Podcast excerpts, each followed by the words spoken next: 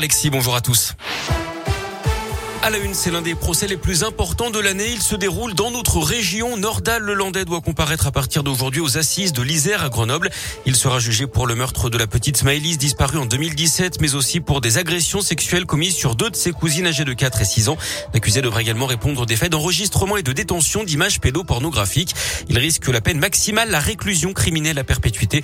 Léa Dupérin, c'est un procès hors norme qui va donc démarrer aujourd'hui. Oui, et la cour d'assises a pris le temps de tout organiser. On parle aussi bien de la sécurité que de l'accréditation de plusieurs dizaines de médias, environ 160 journalistes accrédités et bien sûr de l'accueil des parties civiles, aussi bien les victimes que leurs proches. À ce sujet, les personnes qui ne souhaiteront pas s'exprimer auprès des médias pourront le signaler en portant un tour de cou de couleur rouge. Ce principe est actuellement mis en place au procès des attentats de novembre 2015 à Paris.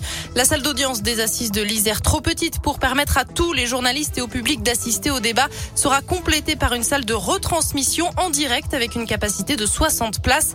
Les abords du palais de justice seront interdits et la circulation pour éviter le moindre problème reste un défi, celui du Covid qui pourrait venir perturber le déroulement du procès. Le passe vaccinal n'est pas exigé pour entrer. Merci Léa. Le procès doit s'ouvrir à partir de 10h et commencera par le tirage au sort des jurés, l'appel des témoins et le rappel des faits. Cet après-midi, la première enquêtrice de personnalité aura la parole. Nos deux journalistes présentes sur place vous feront vivre cette première journée d'audience qui s'annonce éprouvante pour les parties civiles, toujours en quête de vérité.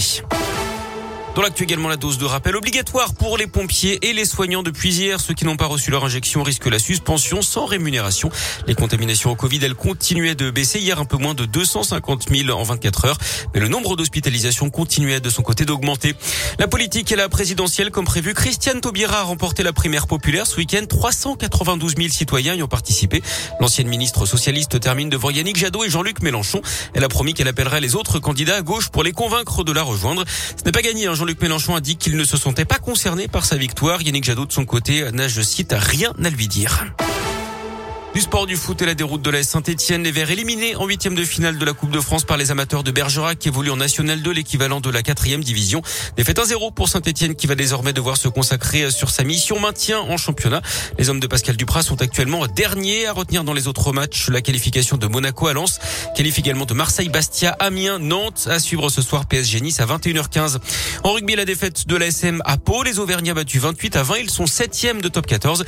Et puis en tennis, l'exploit de Raphaël Nadal, l'Espagnol, encore blessé il y a cinq mois, a remporté l'Open d'Australie hier à Melbourne. Il était mené 2-7-0 avant de s'imposer en 5-7 et plus de 5 heures et demie de jeu face au Russe Medvedev. Il devient du même coup le premier joueur de l'histoire à remporter 21 tournois du Grand Chelem. Il en possède désormais un de plus que ses rivaux historiques Federer et Djokovic.